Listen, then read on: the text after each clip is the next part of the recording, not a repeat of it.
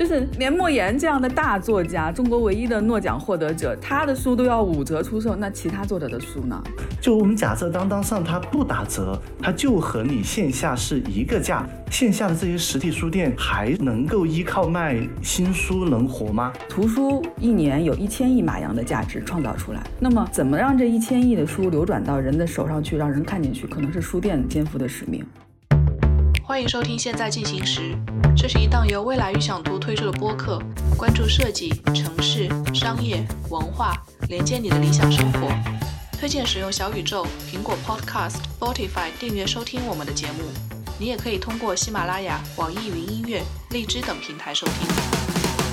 Hello，大家好，欢迎收听这一期未来预想图的播客。现在进行时，我是未来预想图的主编赵慧。我们这一期请到的嘉宾是两位和书店行业有关的嘉宾，一位是孙谦老师，大家好，我是孙谦。嗯，另一位是江林老师。大家好，我是江林。这二位老师呢，其实如果是熟悉我们在未来预想图办的各种活动，应该会了解。之前我们曾经请孙坚老师参加过我们北京的一场和书店有关的活动。那孙坚老师现在在做什么相关的工作呢？还是和书店领域相关吗？哦，对，好像我这一辈子大学毕业之后就没干过别的事情。呃，一八年认识您的时候，我还是一个职业经理人。对，但现在呢，我在做自己喜欢做的事情，我在做一个书店联盟。嗯，那我希望通过书店和书店之间的这样的联合，能够探讨出来，在这样一个线上和线下融合的时代，大家不再只看书去学习的时代，书店要如何探索一条未来之路？嗯，那江林老师应该是在重庆继续经营自己的书店，嗯，现在还在有什么样新的动向吗？呃，对，目前的，因为我是全职在开书店，所以说日常的工作主要就还是打理书店的各种日常的事务。那要说新的动态的话，可能是最近在思考一些关于刀锋书酒馆未来的一些变化，因为我们开了四年多，其实也到达一个瓶颈了。就是之前可能大家还觉得刀锋的概念啊，各种展现的东西蛮新的，但是目前不停的受到新的冲击，所以说也在想说，那我们是不是有一些。可以去做改编的地方。嗯，最近因为呃鸟屋进中国的各种各样的事情，就是我发现各种在书店行业里的人也都对自己所处的行业，甚至是一些新的入行者会产生一些新的观察。我不知道二位最近在自己的观察里，就是你们会发现一些什么样新的动向，或者是你们最近观察到了什么样的新的趋势吗？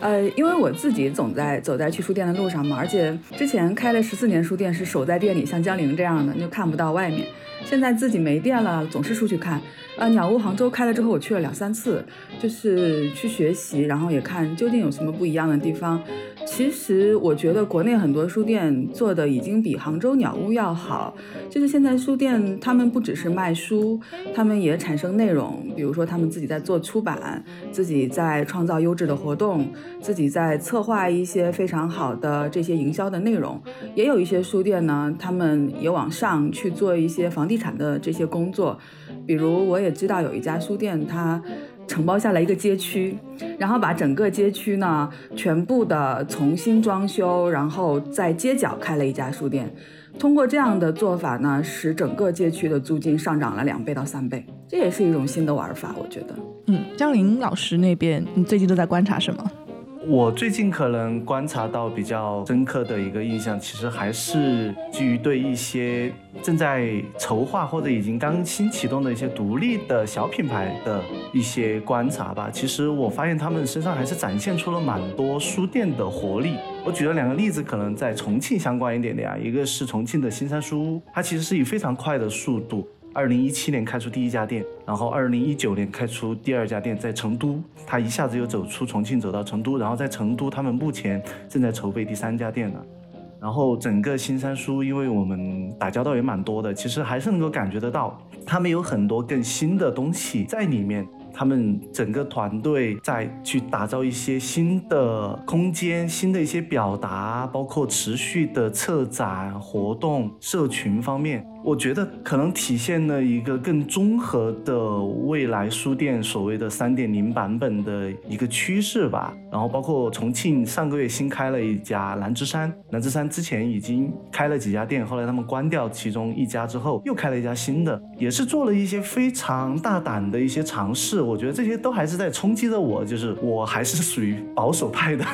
就是一步一步去走得很稳，然后因为自身的。性格原因也有很多所谓的那种文人的纠结的东西在心里，你就发现，哎，有些人他。跑得非常快，然后你就会觉得说，如果单单只拎出书店这个事业来讲的话，我就会觉得啊，我好像跑得太慢了。所以说，这也是我最近的一些就促使我去想着说我要做一些变化的一个起始点吧。其实刀锋之前不在现在的位置啊，它现在的位置更漂亮一点。然后它有一个原来的午夜酒馆，就是相当于那种深夜食堂那种感觉的，就挺好的。然后它里面的书呢，有一句他们自己的 slogan 叫。One for sale, one for read，就是它每种书会采购两本，一种就就是交给来店里的顾客来读，一种是你喜欢你可以买走，反正每种都有两本嘛。这样的概念其实很好的。刚才江玲使劲为那个新山打 call，新山是很好，但是我觉得新山有点像扩大版的刀锋，就是刀锋有的他都有，对吧？然后我也没看到刀锋没有的他有，就是你说新山好，可能它就是因为大，所以它能把那种。空间感和那种仪式感给做出来，但是刀锋的感觉就是你想待在里面，然后静静的待一下午、一天、一星期那种感觉，挺好的。就其实刀锋就更私人，就是会更受到私人的喜爱。那新山其实会更大众，它会受到大众的某一个未来的我们称之为文化消费的驱使力的那部分人的喜爱，因为他们有更完整的团队，各种各样的人，综合的一些商业的理念结构，去很完整的做这个事儿。那刀锋其实因为独立书店嘛，就是老板自己个人能成长成什么样子，老板个人的边界就是你书店的边界。所以说我最近也觉得。是不是我个人的边界也需要去拓展呢？那你们刚刚说，刀锋书店里面每一本书都进两本，意味着就是它不再是，比如说，如果客人到店里面去看的那本书，它就绝对不会销售，是这个意思吗？嗯，逻辑上来讲，我们确实是这样，就是说我们所有的书都是有一本是拆开来让客人都可以看的。这个就是我们觉得有很多书店，他们所有很多书，因为基于库存控制各方面的一些原因，它是塑封的，不让人看，只让你看封皮儿。我们每一本都能看。对对，这个平时对体验是个很差的体验，我我也不喜欢那些塑封的书。嗯，对。然后另外一本塑封起来的，就是会卖，就说卖掉了那本书，我才会去补货。他就会遇到一种情况，可能这本书我卖了，然后补不到货了，补不到货，基本上就说明这个市场上这本书已经断版了或者绝版了等等之类的，就是剩的拆开的那本书我们就不卖了，就是只阅不售，就是想通过这样的一种设置来提醒大家，纸质书它有某一重珍惜的地方，就是当年你看着它有两本，然后你眼睁睁的看着它变成了一本，然后我们店里有个专门的绝版书区，大概现在有好几百本都是只阅不售的，都是从原来的两本变成一本，就通过这样的一个设置。去提醒大家说纸质书的某一重珍贵性、稀缺性。嗯，我刚刚听到你们都有提到一个，比如说江林会说自己是一个比较传统的人，那你们是说现在传统和新式的书店人是有什么不一样吗？是大家关注的点有什么不同吗？传统的书店人啊，其实分两类，一类就是二三十年前第一波进入书店行业的这一部分，我们把它其实称之为书商。他们可能不是真正的就是爱读书的人，但是他们因为有各种关系啊、渠道啊，他们进入到书店行业，然后也拿到了第一桶金。那么我们说现在的传统书人、书店人还有第二种定义呢，大概是在十年前到最近两年进入到书店行业的人。那么他们可能是真的因为爱读书，然后特别爱读书。然后就把自己的书房变成了书店，像江陵属于这样的，还有成都读本屋的廖宇，可能大家也都知道万盛的刘素礼老师，他也属于这样的，就是他们是爱读书，然后最后把这个爱好变成事业的人，这是我们说的传统的书店人。不管是二三十年前因为商业的利益或者是个人资源的关系进到书店行业的人，还是说因为自己爱好进入到书店行业的人，这些人我们通通都只懂书。我们懂从哪里进书，我们懂怎么读书，但是我们不懂商业，或者是不知道在当代这个新时代情况下，我们怎样把书店和商业做更加有机的、更加就是灵活的结合。那么这一两年之内呢，有很多人跨界进来，比如房地产跨界进来的，金融跨界进来的，IT 跨界进来的，还有策划和展演他们跨界进来的，这些人带来了外界的思维，我们把它叫做跨界和无边界经营的书店人。那么这些人的思想就会和我们传统人不一样，因为他把树看成一种商品，或者是看成一种他们可以变现的产品，这个是最大的区别，是我认为的。教练可以谈谈你看法。我刚刚所表达的就是比较传统或者保守的书店人，其实就是孙谦刚提到第二种，就是说这种人去开书店，他并不是很简单的把它当做一个商业，或者是去开一个店要赚钱，或者觉得这个市场大有可为，基本上都还是基于说对于书的一种热爱，对于书店觉得是自己个人生活或者是生命的某一种意义的承载的这样的方式去做这个事儿，但是呢，他就很纠结。因为。你一旦做这个事儿，它本身就是一个商业的，因为你要交房租，你要发工资，你要你要应付各种各种商业的上的东西。但是内心你又觉得他好像是你的一个孩子，是你热爱的一个东西，是是你倾注了某一份种特殊的感情的。它就不像那种就是我开书店就是为了赚钱，就是为了让书店从一家变成两家，从啊五十万变成一百万的这种。我所讲这种传统书店人，大多数都还是一些这样的人，然后通常都具有我。和我一样的这种纠结体质，就是在商业和个人理想之间来回的、来回的撞击，来回的就是纠结和痛苦。那现在在这个商业和理想之间，就是实际上开书店这件事情本身，其实不能把它算成一件很赚钱的事，对不对？呃。对，春天应该有数据啊，就是全国的，我们就说独立书店吧，应该应该是百分之九十以上都没赚到钱。可以这样说，就是从一一年以后入行的独立书店人，基本都没赚到钱。嗯，这这应该是对我们如果现在收听这期节目的很多想要做书店的、有这个梦想的人，应该算是有一点点打击哈。就是真的是在行业这个里面，就是靠书店去赚钱，现在已经算是一个不是那么现实的想法了，是吗？它只是一个大家很想做的这种事情，必须要通过一些其他的方法和手段，把这个商业模式充实起来，你才能够去做一些完成自己这个梦想的事情。我们能这样理解吗？嗯，呃，是这样理解的。赵慧，因为你长期在日本嘛，然后你会知道日本对新书它有保护的价格政策，对吧？半年之内它可能不能打折或者。怎样？对对，这个我们之前一直在强调，但国内一直没有啊。然后今年让我最震撼的一件事情就是莫言老师那本新书《晚熟的人》，都还没上市，当当就已经五折预售了。就是你能你能想象想象到，就是连莫言这样的大作家，中国唯一的诺奖获得者，他的书都要五折出售，那其他作者的书呢？那其他的书店怎么活啊？这是商业底层逻辑的问题。书店，我我当认识你的时候，我还一直说怎么定义书店，就是看你店里面图书销售的占比。你只有占比超过一定比例，你才能叫书店，不然你只能叫书吧，或者你只能叫有书的空间，对吧？但现在我们说，一个书店如果只靠书死定了，或者只靠新书就死定了。那么这种独立书店的话，它就只能去寻找其他的途径，比如说二手书。像多抓鱼，它最近这两年发展特别快，对，然后它就是靠把二手书的这个价值重新再体现出来。那么另外还有一些就是绝版书，像江林手上有几百本绝版书，有可能他就可以溢价出售，要看他们卖不卖哦。不卖。然后还有，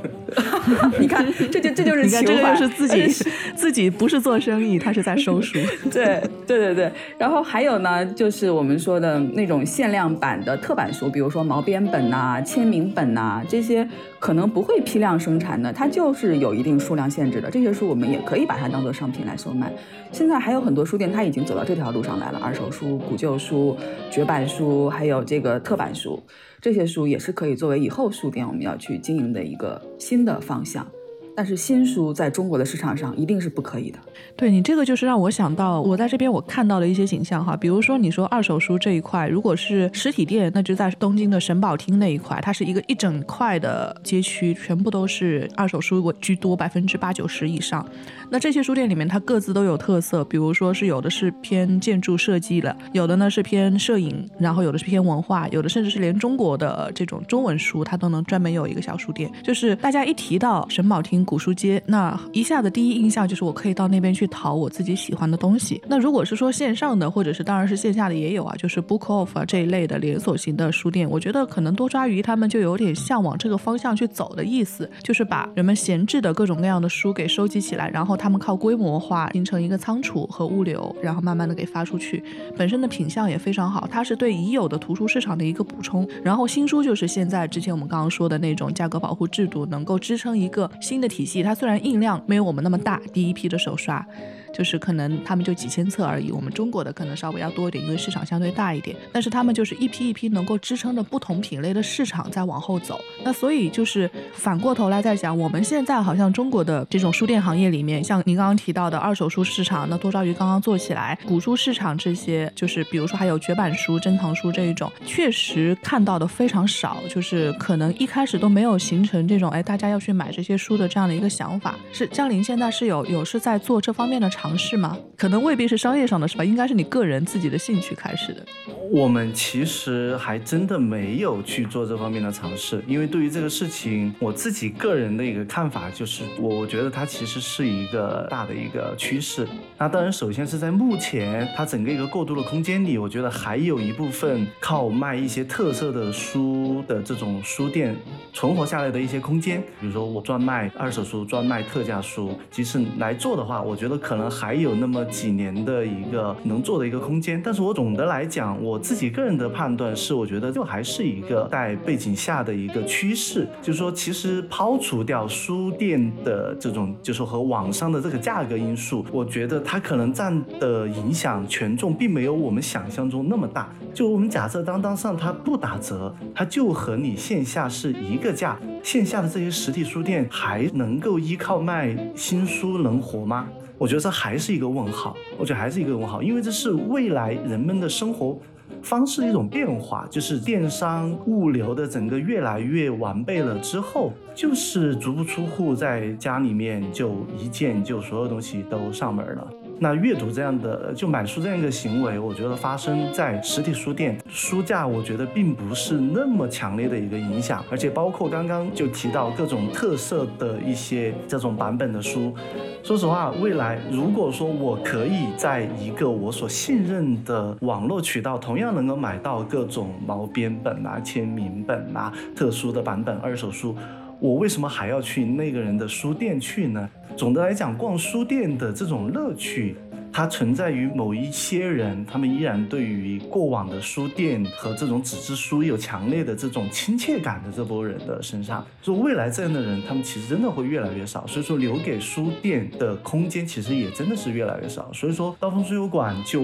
没有在就是说特色的书上面去下太多功夫。所以说，为什么我的绝版书我都不卖？因为我觉得说我卖掉了之后，我多卖的那几十块钱，我几百本、上千本全卖掉，多卖的那。几万块钱并不能让我家这家书店持续的去往下走，所以说刀锋从四年前一开始，我们都还是有一点点去走一些不一样的一些路，就是说那有可能未来。我这家书店更多的还是靠一些非书业务去支撑。那书店在前端，它更多的还是作为一种表达的一些东西去存在。所以说我一直反复的就会说，就说对刀锋而言，我会觉得说刀锋经历了很多的变化，但是到现在，我觉得有两点我坚决不变，我就觉得刀锋我自己会觉得无愧于心，它是一家好的独立书店。第一个就是选品，我觉得选你选什么样的书进来，表达了什么样的这种理念。第二个就是活动，就是你到底在做什么样的活动，你请了什么样的人来，你做了什么样的主题类的活动，聚集了这个城市里面哪些人？我觉得这两点，如果我们持续的去做好了，至少我会觉得刀锋我是一家问心无愧的独立书店。包括到现在，我也可以不隐藏的告诉大家，刀锋的书的比例是低于百分之五十的，而且不是说百分之四十几，它是真的是。连百分之四十都不到，它不占那么主要。我也不会去会让人觉得说好像你的书的业务没有那么大，那你到底还是不是一个书店？我觉得可能未来的书店真的已经无法再去用图书的销售去做一个定义了，甚至于说不是之前大家一直讲啊书店要消失，书店要死亡，我就觉得说那可能传统意义上的大家某种概念上的那个 bookstore 的那个书店，可能真的会逐渐逐渐的去越来越少。我倒不是是说它会死亡，它会越来越少，它会越来越难。但是有书的这样的一个场所去做这样的文化表达和价值传递的这样的空间，我相信还是会有它的一个生命力存在的。这是我个人的一个观点。我听上去觉得，嗯，觉得江林好像有一点点对书店本身的这个空间价值是有一点点消极。你是靠其他的价值，就是把它给做成一个新的综合型的一个想法。孙坚老师，你是怎么看的？因为你一直在观察，我看到你这大半年你跑了很多家书店，你会同意江林刚刚说的那一些吗？就是说，他认为书本身提供的价值，大家在书店里面就是能够看到的东西，或者愿意到书店来这样的一些想法会越来越少。你觉得这是一个普遍的趋势吗？其实嘉玲刚才说，我一直在认真听。她刚才打碎了我一个幻想。我曾经幻想，如果所有的书架就是当当、京东和线下能够平价的话，大家是不是就就去线下买书了？她当她说完之后，我觉得啊，好像就算是一样的价格，我仍然在网上买吧，因为起码送到我家呀。就是 还是会这样想，而且反思我这半年，我现在看微信的时间都少了。我有原来看微信的时间，可能花了一半在抖音上。那我看书的时间 可能就更少了。你，我是一个在书店工作了十四年的人。就是连我都会被短视频夺去一部分时间，我想更多的人，他们被短视频占据的时间就不可以去想象。我觉得这有可能是江林他在这个书店里面待着，他能看到更加深刻的地方。那因为我是不断逛书店的人，而且我本身也喜欢和大家一起逛书店，所以凡是我去的书店人都特别多，那我不会觉得这个书店人少。这是我现在可能是被自己给圈到了一个怪圈，你知道吗？就是比如说，哎，我说江林我要去你的店了啊，然后江林可能说。哦，行，那我把谁谁谁也叫来，然后我我还会把重庆的朋友都叫去，然后那一天他的店里面一定是满的，所以我会不知道他以前是什么样，或者我走后是什么样，这个可能是我在去逛书店的过程当中遇到的一个怪圈。那么回到江林刚才说的问题，为什么你找我的时候我就拼命的推荐江林啊？这个可能也要回到这个独立书店的问题，就是我跟江林是今年六月份第一次见面，其实之前没有见过面。然后最初呢，我觉得他是那种很高冷的人，就是开了一家。什么刀锋书酒馆又叫刀锋，然后我就很容易想起来拉里那种怂膀子的感觉，呃，这个人就一定不会很好打交道。但是当我去到他的店里面去之后呢，我就看，哎，这个书是我喜欢的，这个环境也是喜欢的，哎，老板还挺帅，那个这个印象就非常深刻的印在脑海里。我觉得我们去逛书店就好像是去交朋友一样，你去看到一个人，比如看到赵慧，我当时记得你的短头发，一袭长袍，就很好看，然后很知性啊，这个人我就很喜欢。我看到江玲啊，我也很喜欢。那么这个人他就会常时常出现在我的联络的清单里，我会时常跟他联络。我觉得书店江林表达那个意思是我们通过我们的选品和活动，打造一个我们的气场，让我们的顾客喜欢我们，他会不断的前来。那他来了之后，他消费着的书还是餐，还是酒，还是一张门票，这些其实都是他对朋友的认可。那么我们对书店的定义也不能再从之前二十年前、十年前只有买书才是书店，只有卖书才是书店的地方，变成一个文化的现场，只要和文化相关，只要人和人之间的社交相关，对于我们以后的这个人生有所裨益，我觉得它就是一家书店，它就是一个我们想要去的地方，它其实是我们交友的一种方式。那么前一段时间，我和另外一个朋友聊天，他说，人们在书店里干什么？人们在书店里面已经不是去买书了，他完成两种社交，一种社交呢是他和朋友之间的社交，那么他从朋友里面获得信息，得到认可，然后得到愉悦。另外一种，他是和自己的一种社交，他在书店里面遇见一本书，打开看，然后在书里面寻找自己，从而得到一种升华。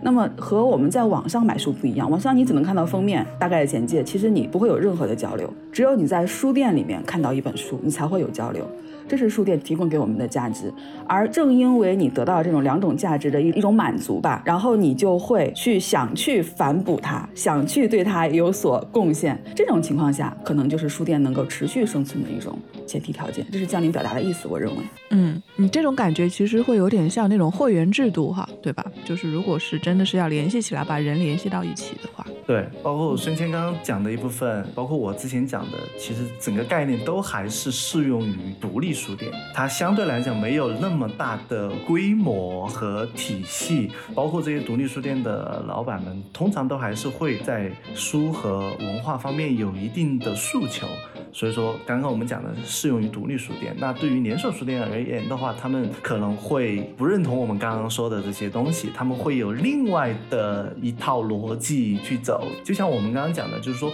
我们要褪去书身上的某一重商品属性，就是本来在二十年前的书店里，书它就是商品。我就是一个中间商，我就是一个零售商，我上面也有经销商，经销商上面是出版社，然后我书店是零售终端，书架我的书架上就是一个商品，然后我通过这一轮一轮的获取中间的一个零售的一个差价，它就是一个纯粹的商品。但是未来至少独立书店而言，它的商品属性在不断的被抹掉，就说我书放在书架上，不是说。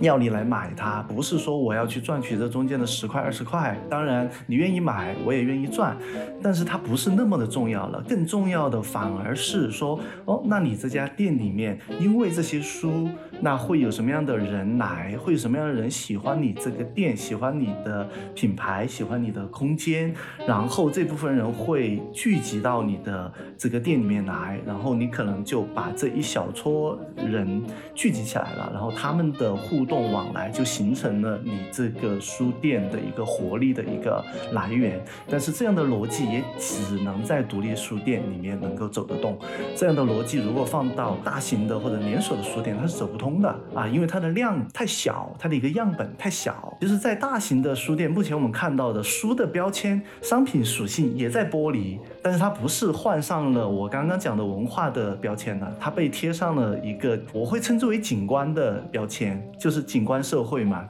我们一直在讲。那书在很多大型的书店，目前它有一点点撕掉商品的标签，贴上了一个景观的标签。就是说我可能更重要的是说书。制造出了怎样的一种景观？那这种景观赋予了我这个书店品牌什么什么样的一个商业价值？就一定要分开来看，它连锁书店和独立书店的很多逻辑真的是很不一样。你看啊，这就是到一个我非常非常想讨论的话题。我记得之前曾健老师在书店型的公众号上也讨论过这个话题，就是说，哎，我们现在很多大书店做的很漂亮，然后一堆人跑到里面去拍照打卡，真正去消费去买书的人可能并不多，甚至。就书店的经营者们可能会自己去反省，说做这个书店是为了啥？我们的经营模式是什么？我们到底是要吸引人来干什么？可能大家自己都在讨论这些话题。会因为有人把书店变成景观这么一个客观的现象，大家会产生什么样的思考吗？就是这个事情对书店经营者来说是个好事还是坏事呢？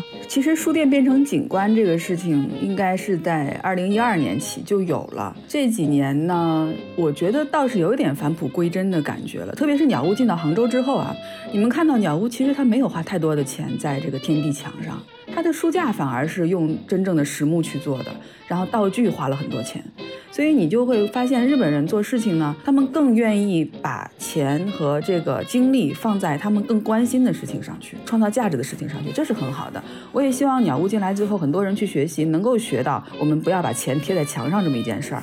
那么很多书店，他做这种景观的东西，有可能不是他想做。也有可能不是他愿意做，而是被地产和甲方，或者是被社会上的这些大众，我想用一个词叫胁迫，就是他不做不行。为什么呢？你只有做的这么好看，有很多人来，你才有流量，你才有品牌，你才有关注度。你有了品牌、流量、关注度，甲方爸爸才愿意给你钱，给你装补，请你去开店，你才能不断的拓展。你说你一旦做了连锁，你大量的后台人员，然后你大量的这个后勤支出，你是需要很多很多店面的这些营收来去支撑的。如果你只开一家店，那你就死定了。你可能需要一百家店才能支撑一个后台，所以他们必须要不断、不断、不断的去开店。如果每一家店都要自己投资，这也是不现实的。所以他们就必须把店做得漂亮，把店做得品牌化，然后吸引人气。哇，你看我的店里好多人来打卡，哎呀，你看给商场造了多少客流了，快来请我去开店吧。这是一个让我们觉得，虽然说我们做书店的人不太能接受，但是商业上它是能行得通的一个东西。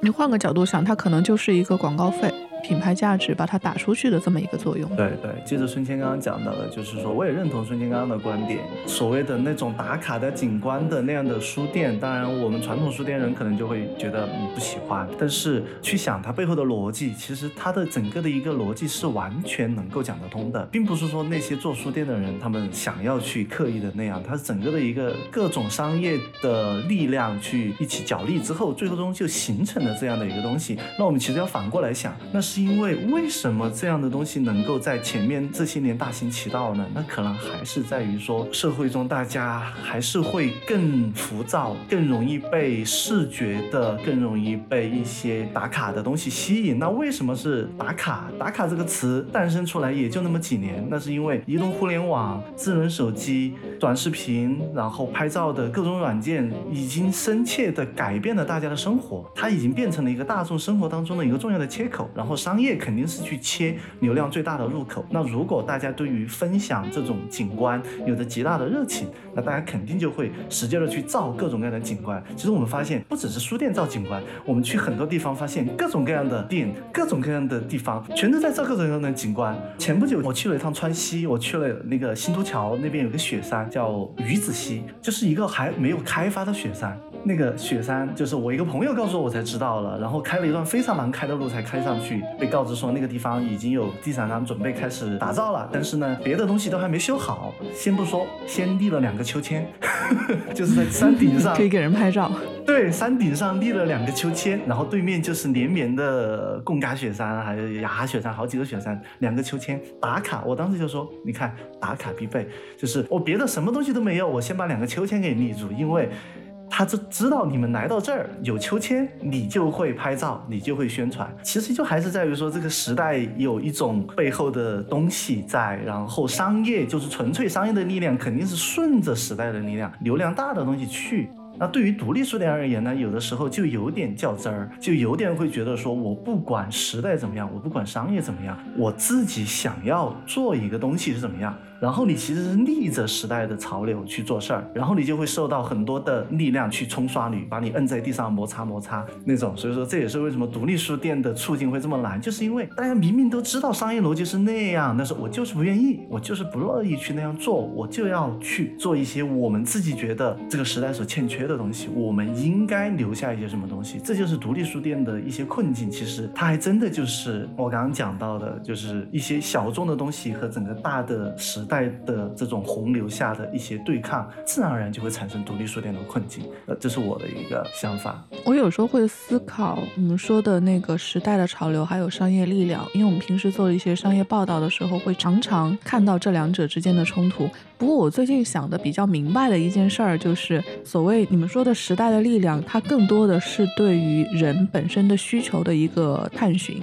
就是商业，那肯定是跟着钱走的嘛。那钱跟着什么走？肯定是哪里有需求，哪里就有更多的钱去往那边流。那么人的需求是什么？就好像你刚刚说，如果是在一个连锁书店里面，大家到那边如果是要去打卡，我当然也很不喜欢这种行为。但我后来能理解这种行为的原因，就在于打卡是对于个人标签的一个塑造。大家可能是说在朋友圈、在社交网络上，希望自己呈现的一个什么样子。他比如说他去到这个雪山上的秋千，他可能是为了展现自己。去了一个别人没有去过的地方，比如说爱旅行，然后喜欢户外、喜欢自然这样的一个标签能够贴上去，是有利于丰满他的个人的这么一个形象的。在这样的一个前提下，这后面的一套逻辑就能成立了。一个可以比较的例子就是，你看刚刚我记得江林说，即便亚马逊、当当他们不再去有这种线上服务，大家谁会到线下来？那只有一种情况下会放弃这种行为，那就是线上这个送的特别特别慢。就是没有那么快的物流的时候，那我还是会愿意到线下去。我提了书就走，哪怕重一点，因为它如果是我需要的东西的话，那假设物流要一周或者甚至更长的时间，那我可能真的等不了。除非这种你愿意能花费这种时间去等。但现在的问题就是物流解决了那个难题，等于是说我这个需求被解决了，所以说我就可以满足我同等的其他需求。所以它可能背后是一个问题连环套着另一个问题。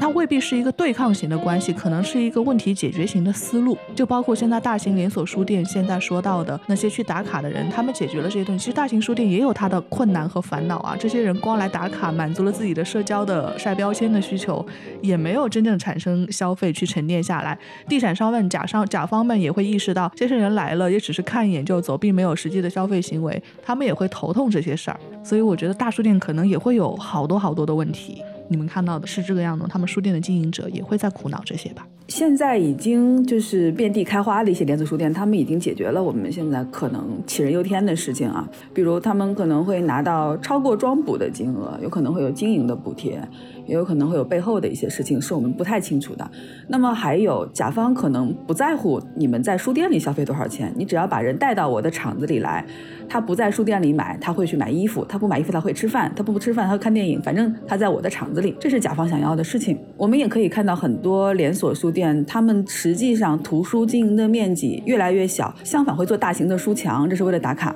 那么能卖出去的书反正不多，那么就会把一些经营的面积作为二房东再进行出租。很多，比如说成品，它已经在这么做，对不对？它本身就是个房地产的公司。苏州的成品只有一层半是卖书的，剩下两层半全都是租赁出去的，这大家都知道的事实。延吉佑也有很多，广州的那个 K 十一的延吉佑，它周围那一圈小店，就是店里面那些店，也全部都是租出去的一些铺子。实际上是用比较便宜的租金拿下来地面之后，再通过造景的方式，把厂子里的这些区域分割成非常小的一些面积，再分别租给一些个体啊，或者是一些创业者。那么他可以通过这种方式呢，把自己不能够卖书或者是书的销售额特别小的这种情况给消解掉，因为它营业额还是会有，它的租金。那听下来都没有薄利多销这种形式了，就根本都没有薄利，书只是能够吸引人流来的一个商品，这个是大型连锁书店的一个模式。但其本质上，你看跟刚刚江林说的小书店、独立书店的这种方式，其实也是很像啊。大家都是拿书作为吸引人过来的一个方式，只不过大书店是把书当成景观，小书店是把书作为一个核心的能够吸引人的这么一个特质，把人给吸引过来。本质上还是在做人的生意。对，但是啊，只是说独立书店的这个行为，最终它是要回归到阅读这件事情本身，而大型书店的那样的一个用书作为一个吸引人的过来的，它更多的就是说你来了就好了，你来了我的目的就达到了，对于我整个商场，对于我整个业态的目的就达到了，你买不买书无所谓，你来了就行啊，欢迎您打卡。独立书店更多的就是说欢迎你来，但是我希望你们来都是回归到这个阅读这件事情，回到书，回到这个。空间氛围里面，就是说，我现在对一种就很包容。呃，刚开书店的时候，我也会有一点点不包容，就是说，有人来我店里面看了书，看完书之后也不买，他就走了，然后咔哧咔哧一拍照，回去就当当上下单嘛。这个很多书店都会碰到这样的情况。我一开始还是会有一点点介意，我现在完全释怀了，我就觉得说没关系。我觉得说这就是你作为一家独立书店的特殊存在的这种方式，就是说，人家来你这儿，因为你在网上卖书，你看不了吧？你只能看试读章节，看那五百。百字一千字吧，好，你在这儿，哎，发现很多还不错的书，哎，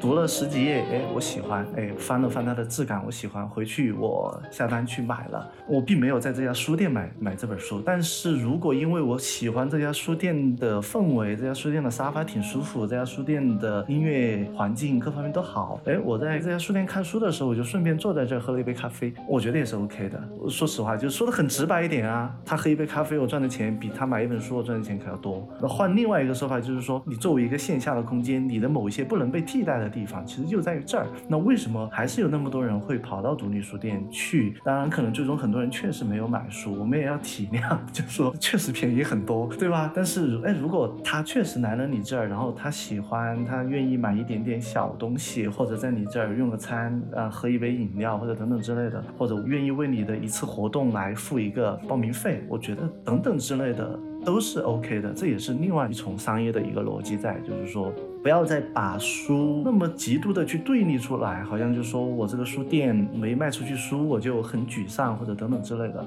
我觉得它都是通过各种各样的逻辑最终去实现的。嗯。哎，既然书这么这么不赚钱，有没有可能性是把书的利润降到极低，能够为你去带来更多的客流呢？这个在很多书店是有在尝试的，但是我们目前还没有尝试。但是我知道有一些书店是有的，比如说有些书店办会员，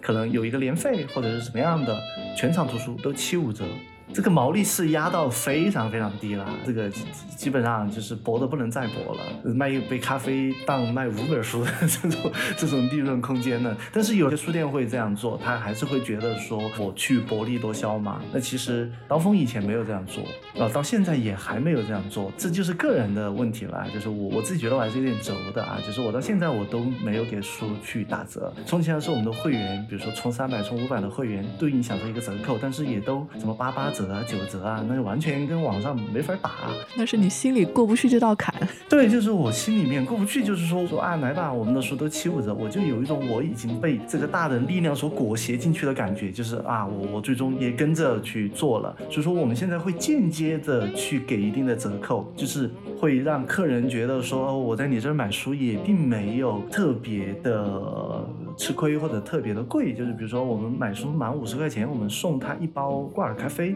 那这包咖啡他自己单独买可能也要花个十二三块钱去买，但是哎，我送他之后，他心理上可能会觉得说，OK，那好像就是在你这儿买书并没有额外的吃亏啊等等之类的，其实它也是一重逻辑在背后嘛，就是说间接的这样子，但事实上啊，就我们单店的样本观察下来，并没有特别明显的刺激作用。我也在入门做了 K D 板，也在吧台做了提示板，也各种告诉大家说我们有这个，只有一小部分人，所以说它的作用其实是不明显的。那些打七五折的书店，因为我不知道他们的数据是不是对于他们的销量真的好像就薄利多销了呢，还是聊胜于无呢？不知道孙谦有没有这方面的一些数据可以分享？孙谦老师有观察过吗？这种情况？嗯，提供一个数据啊，就是疫情期间关店最多的连锁店是当当的线下店。嗯，为什么呢？线上线下同价的。当当线下店反而打的 slogan 是线上线下同价哦，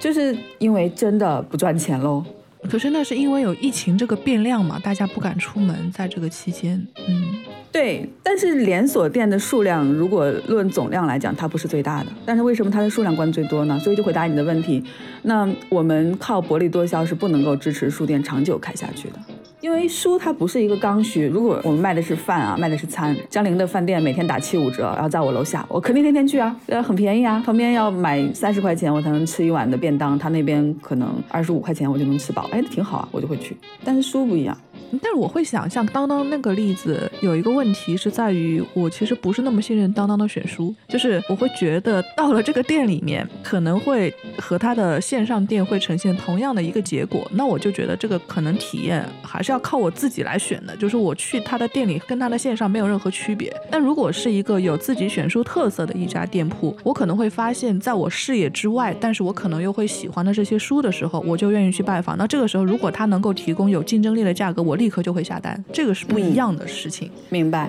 当然明白。就是如果万盛现在全场打七五折，我也飞去了。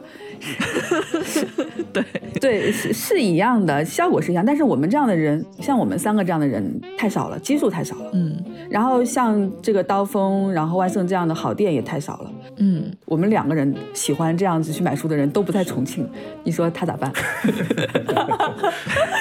对对，就是说到底，价格价格不是关键因素。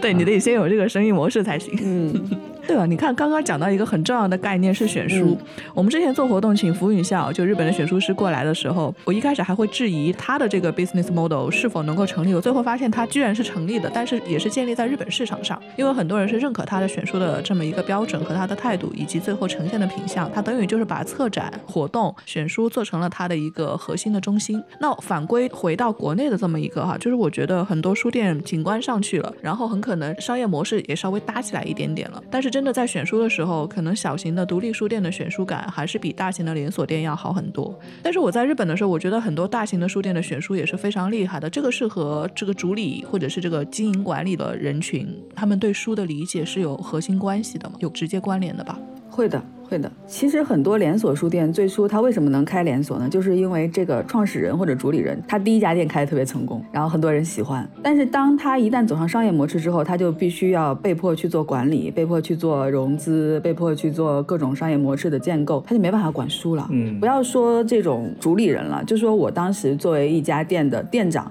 我的主要工作都不是选书，我的主要工作是每天看报表，然后告诉老板我哪种书卖得好，比如说我是文学类卖得好，还是儿童类卖得好。哪个作者卖得好，但是我根本不知道店里面究竟是什么书怎么来，然后谁来选，然后顾客对每种书的评语我是不懂的。你想，连连锁书店的店长他都不可能在店里面时时刻刻的服务顾客，拿到第一手资料，更何况他是最上面最上面那个主理人？那是不可能的。嗯。那这个会影响大家到书店的体验啊！就是我明明是想要奔着书去的，那我到这个店里面，我只能看到，如果是体现报表上数字的，那无非就是说卖的好的、卖的多的、人气高的这些书会被放到显眼的位置。就我未必能够找到我自己喜欢的东西，那就会影响我第二次拜访这家店铺。嗯，对。如果是不是我这样的人哈，就是普通的一般的人，他们可能也会有自己的一些偏好。那大家要求的就太多了，就是书店不能够去满足大家的需求，那书店也不能怪读者们不去拜访自己的店铺，或者是来一次打卡就不再来了，这不。是一个恶性循环吗？是我可以回答一下赵慧刚刚的问题，也是我最近这几年才，最近今年我才总结出来的。就之前我一直还沾沾自喜，我说刀锋的选品一流。就是因为刀锋每本书都是我自己选的，我自己一点一点选出来啊。我说刀锋刀锋选品一流啊，放在重庆肯定没一个能打的，我放到全国估计也能那个名列前茅什么的，就一直很自信。但今年我开始不再这样想，也不再说这样的话了，就在于说，突然才慢慢意识到，选书其实不是一种品味，而是一种底气。嗯，就是说，其实想要在一家书店里选出符合。呃，某种品味的书，或者让人觉得你这个书店是怎么怎么样，怎么怎么样啊？你是一个人文社科书店，你还是一个文学书店，你是个文艺书店，还是你是个经管书店等等之类的。对于熟悉书店这个行业的人来讲，很多选品师都可以做到。无论是方所的新华书店的，你不要小瞧人家。啊，包括洗衣服的，包括任何的经验丰富的选品师，他都可以做到，因为他就是一个怎么说呢？就是说他是某种品味，但是说你能够最终在你的书店里面把这种选书给呈现出来，它需要一种底气。为什么要有底气呢？因为你明知道这些书选进来是卖不掉的，你还会选它吗？那如果是延吉柚、PG、One，，嗯，方数哦，方数可能都还那个一点点啊，等等之类的吧。西西弗，佩吉万也会选啊，，PG One 也会选卖不掉的是吧？不要说 PG One 哦，我是佩吉万出来的哦。对，就是说很多书店它不会选，或者说选的比例不会那么大，不会完全的依靠说个人的认知。他就还是会去考虑市场的感受，那最终呈现出来一个选书的一个东西，它就会因为这个品牌它的定位，它定位的到底是哪一部分人，它到底是最广阔的大众，老少青儿童全都覆盖，还是说我只覆盖一部分爱书的人，还是我再精细一点，我只覆盖知识分子等等之类的，那最终就会导致你的选品呈现出不一样的东西来。所以说，刀锋以前开在文创园里面的时候。那家老店的时候，我的选品非常任性，那就是我喜欢就选进来，我才不管客人要什么呢。但是当我们开到解放碑这家新店来了之后，我还是做了一点点微小的改变，只是说它改变不大，不会影响到大家进来总体的观感。但是我确确实实是放了一小部分的所谓的大众畅销的经济管理类的一小部分书，放了那么两个小书架，这在我们之前老店是一本都没有的，我还引以为傲。你看我没有，因为那。时候我有底气，那时候我的底气就在于亏吧，我不怕。但是当我开到这边来的时候，我没有这个底气了，不行，我亏不起了，我我必须还是得考虑到，哎，我这个空间里面来的客人到底是什么样的一些人，他进来我的书店会不会被排斥出去？我为什么要增加那一小部分大众畅销和经管类的书？虽然不多，就是因为我们开到这边的前三个月我都没改。终于有顾客跟我聊了，或者有顾客写评价反馈了，说，呃，进你的书店看了一圈，没有一本书我能看的；进你书店找了一圈，找不到一本我能看的，等等之类的。他言下之意都没有说是我表扬你这个书店选品太精太高，他的言下之意就是你这书店选的什么书啊，就没有一本是我能看的，呃，甚至于之前等等之类的啊，那个例子就不举了，不大好。反正最终我还是觉得说，我不要让我的这家书店，因为本身开在一个商场里面来的人各种各样。样的，再也不是以前的文艺青年或者是喜欢书的人来了，也有一些经过的、路过的，他是来吃个饭或者是来发会儿呆的。你不能拒绝人家，你不能让人家对你这个书店产生一种很强的距离感，因为那部分顾客如果失去了，我在这边我就生存艰难，那我就失去了那个底气了。于是我就非常艰难的在中间找一个均衡，就是哎，我补了一小部分那样的书进来，去满足一部分客人对于这个的认知。后来我就发现，那部部分的书被翻的那依然还是最烂的，翻的最旧的那部分书被取悦的频率依然还是我们店里面最高的。我觉得它就是一种底气，真的不是说啊我很有品味，想要做到非常好的选品，非常精致的选品，我觉得很多人都能做到。包括孙谦，我们认识的很多朋友，很多书店老板，很多书店从业者，经验丰富的。你说我要开一家很纯粹的、很好的选品的书店，不考虑任何因素，他们都能选出很好的书。都能让赵慧你走进去之后，哇，这家书店找到宝了，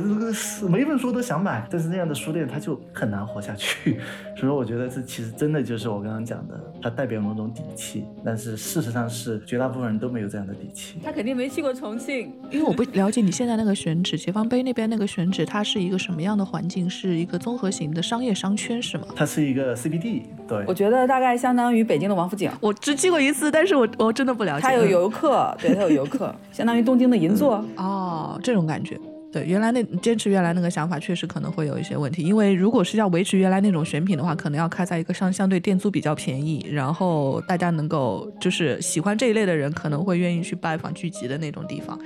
它跟这种旅游加商业的这个商圈确实不太一样。我想补充一句啊，就是你有没有想过，我们还是传统的读书人，或者可能你长期在日本，你不太清楚国内的这些变化。现在国内书店不是给读书人开的啦，我们这些人不去逛书店的，我们这些人想读书，豆瓣上都会有新书预告，然后京东、当当上都会有预售，我们清楚的知道我们接下来一本书要读啥。嗯，去书店的是啥人呢？去书店这些人是不读书的人，或者是很少读书的人，所以说他们去书店里面不不需要去找书，他们只需要让书店推荐书。这些连锁书店也能做，独立书店也能做，就是书店的顾客群完全发生了变化，和我们当年上学的时候。刚毕业的时候是完全不一样的了，我们只能去书店去选，然后啊这个书店选品好，特别好，我每天都来。现在我们知道，我们所要的书一个书店是满足不了的，我们去任何一家书店都不可能满足我们所有的选品，我们都只能去去网上买，而且网上还便宜。所以这个最基本的逻辑变了之后，书店的关注点就已经不在书了，他关注的是我的平效、我的人效，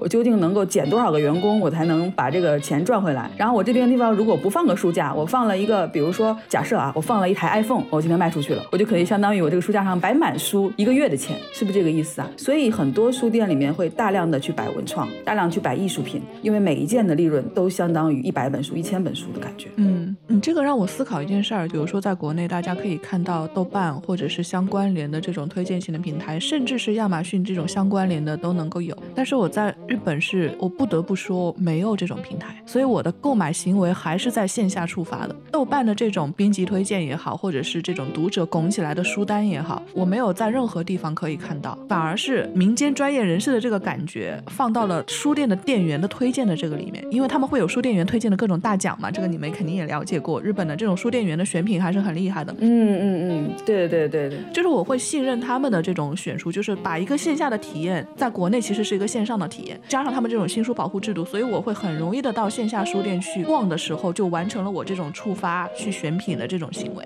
然后我反而在这边的线。上我看到的关联非常少，因为亚马逊是个算法型的推荐，那意味着什么？意味着它给我的都是我相关联的东西，我只能看到我视野里的这一块的东西，我常买的那一品类的书籍。万一我今天看的是一个这个领域的，我想要知道另外一个领域的东西，我只能到线下去看。这个是跟大家不太一样的地方，我也觉得这是不同市场里面很有意思的行为，它就直接联系到了后面一系列事情的变化。然后我还有一个觉得很有意思的就是说，那既然这个书的选品刚刚说到了，受到了各种各样新的变。量的影响的时候，我们再去书店再去看这些东西的时候，我很想去了解之前森天在朋友圈发的那个你们在书店看的各种各样的指标到底有什么不一样？这跟我们无论是作为读者的心态，还是作为我们媒体的这个心态是完全不一样的。举个例子，你们上次去鸟屋去看观察他们各种各样的东西，你会观察他的书架，去观察他们各种各样书柜子是一个什么样的状态？为什么你们要观察那些东西？它是跟你们在书店经营管理过程当中、实操的过程当中有一些什么么样直接的关联吧？呃，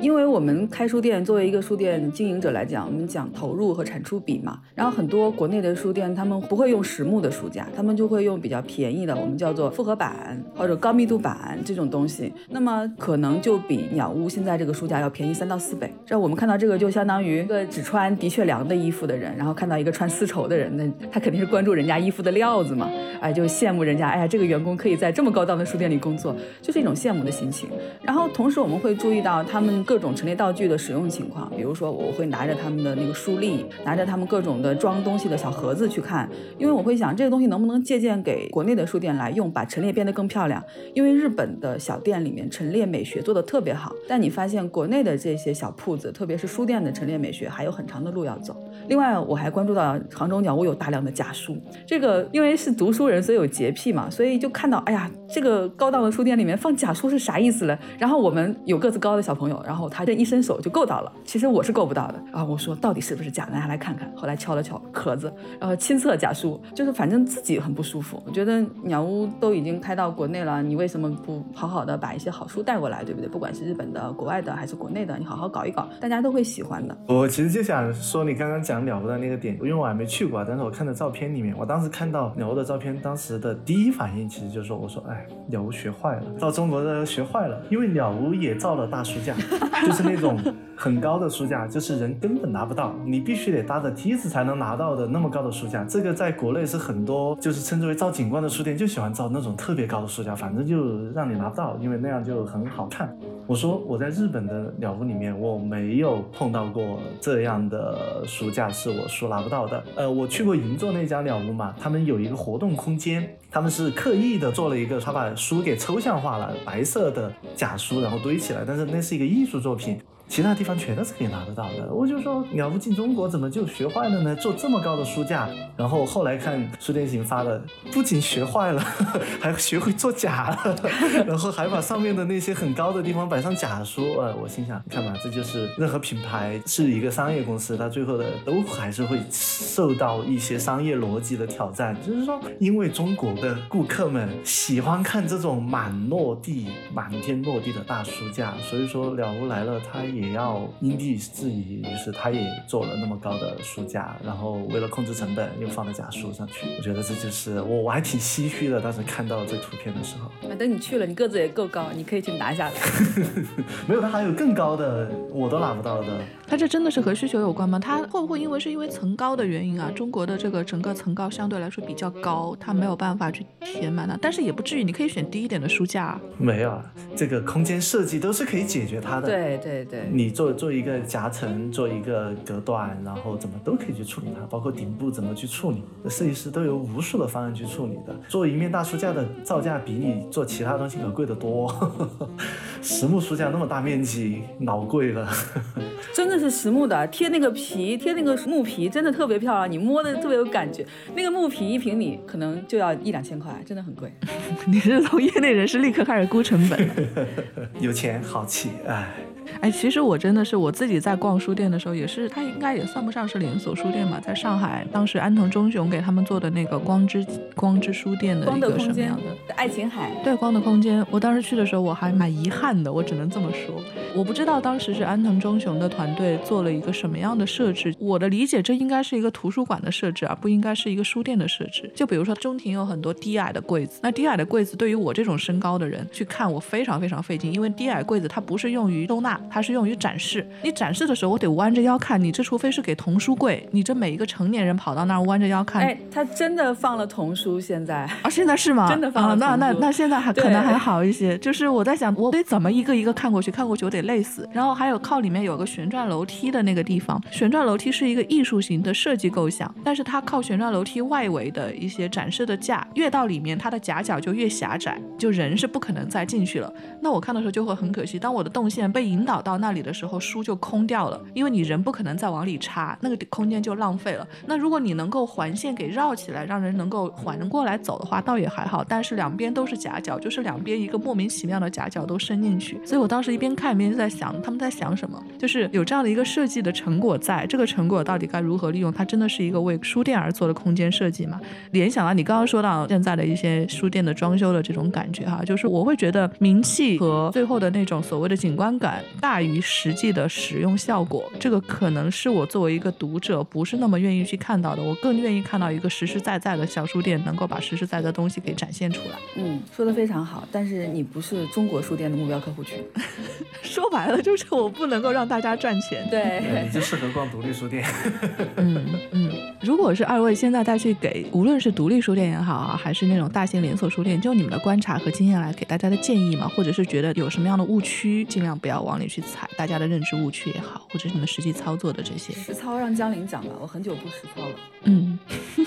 好，你可以说观察。你要说给。已经开书店的有提供什么样的操作的建议？我觉得还真挺难讲的，因为每一家书店都有每一家书店自己的特殊的情况、各自的风格，然后有自己的老板的坚持，甚至连锁书店它背后也有一个非常强力的企业文化、品牌愿景的东西在支撑着。所以说，他们去做很多的事情的话，我觉得都还是有他们自己的一个逻辑所在。就是我们前面可能也聊了蛮多的连锁书店啊，种种。说实话，我们并没有说内心真的去抨击他们，我觉得没有，只是说我作为自己个人，可能并不会特别的喜欢某一些书店，但是我们并没有去抨击他们。就像我们前面讲的，它都有某一种商业逻辑上的一个东西。包括前面聊得更深的时候去讲，它背后就是一个时代的东西，它的存在都有它背后的一系列的一些动因去。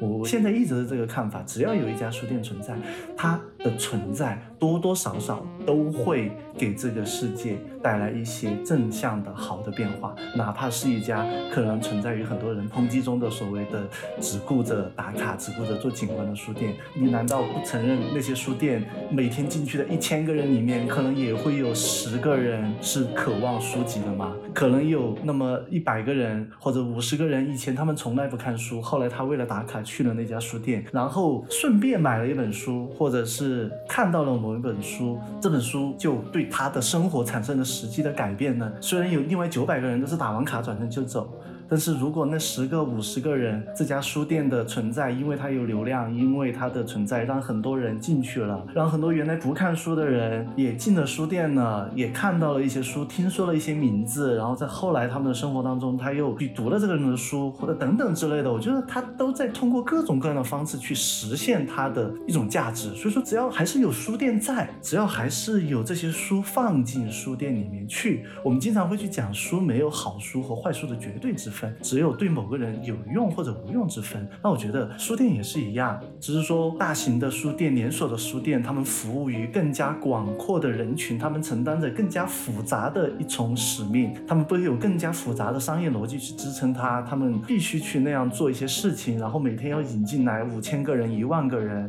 然后去通过各种各样的商业的途径去实现他们的整个的一个生存，然后它的价值在它这个过程当中，作为我们这些爱书人所钟爱的某个。部分价值它也是有实现的，只是说它被覆盖了，以及说它没有那么的去专注的去表达出来。但我觉得它意义是在的，所以说我觉得任何书店，所有的书店去好好的做好自己想要做的这些事情就好，然后回到最底层的元素就是活下去。这是我们所有书店的同行聊的时候都会说，只要你坚持做书店的这个事儿，无论你是大书店、小书店，五百平米、五十平米、五千平米，活下去是最重要的。就是你活下去，你的意义才能够实现。你所指望的那些、那些、那些东西，无论多么远大或者多么渺小的东西，都是在你活下去作为前提，你才能实现的。如果你经营的非常痛苦，你经营了一年之后你关闭了，那你那些东西都戛然而止了。所以说，让自己活下去，并不是一件。羞耻的事情。你去卖咖啡也好，卖文创也好，通过什么样的方式去赚到钱也好，都不羞耻。但关键就在于说，你真正自己想要做的那些东西，你有没有去在持续的去做？后面这句话可能就是对独立书店的同行们说的，也是我个人的切肤 之痛，就是真的活下去非常的重要。这这可能是我想要表达的。嗯，你刚才问的是给大家一些建议啊，我的建议是，独立书店的老板们，如果你还没当老板，就别当了。嗯，就对，真的别当了，好好当一个读者挺好的。蝎子家里有矿的除外，当头一棒啊！啊，对，要要有要有巨矿啊，最好是那种钻石矿。如果是连锁书店的话，其实现在连锁书店我还是蛮看好的，因为。各种社会力量也好，还有这种民间资本也好，其实都在往书店里面靠，因为它是文化的一种代表。刚才江林说的对，就是连锁书店肩负的使命可能比独立书店更广更深。那么，如果我说江林北京有个地儿，你来开个书店吧，然后不给你任何的这个补助，但是呢，我可以给你一些些那个租金的减免，你来吗？不来。对啊，他不来。但是如果我跟一些连锁书店讲，哎，我这边可以减免租金，然后可以有一些商务条件可以谈，你来吗？他很可能会考虑。那么多一家书店的话，对这个区域的居民来说都是一件好事儿。我昨天刚刚读了一本那个冯仑的《吃醋的人生》，他说醋啊从周朝就开始了，但直到今天，醋在全国的总产值，就是它创造的总价值二十六个亿。我以为怎么不得几千个亿呀？全国十六亿人民买醋，每人还花不到五毛钱一年。这是我不能理解的，但你何况阅读呢？就是图书一年有一千亿马洋的价值创造出来，它已经比醋多了多。那么，怎么让这一千亿的书流转到人的手上去，让人看进去？可能是书店肩负的使命，可能更多是连锁书店肩负的使命。新华书店也好，大型的连锁品牌也好，独立书店人的使命呢，就是像江玲说的，我们要活下去。只有让书店多矗立在这个街角一天，那么我们可能抵达的那个彼岸就要近一天。嗯。我原来还会怪那些去书店打卡也好、拍照也好人，我看到也会不舒服。但是其实我现在渐渐渐渐的产生了一种谅解，就是我会觉得，正如书店有不同的书店，有不同的价值，这个世界上的人也有不同的人，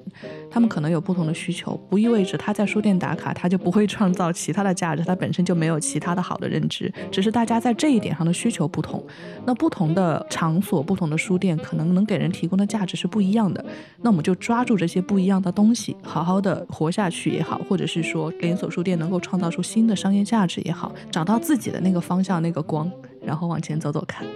好，行，那今天谢谢二位来参加我们的这期节目，也希望给大家能够引发新的思考和讨论。欢迎大家给我们留言。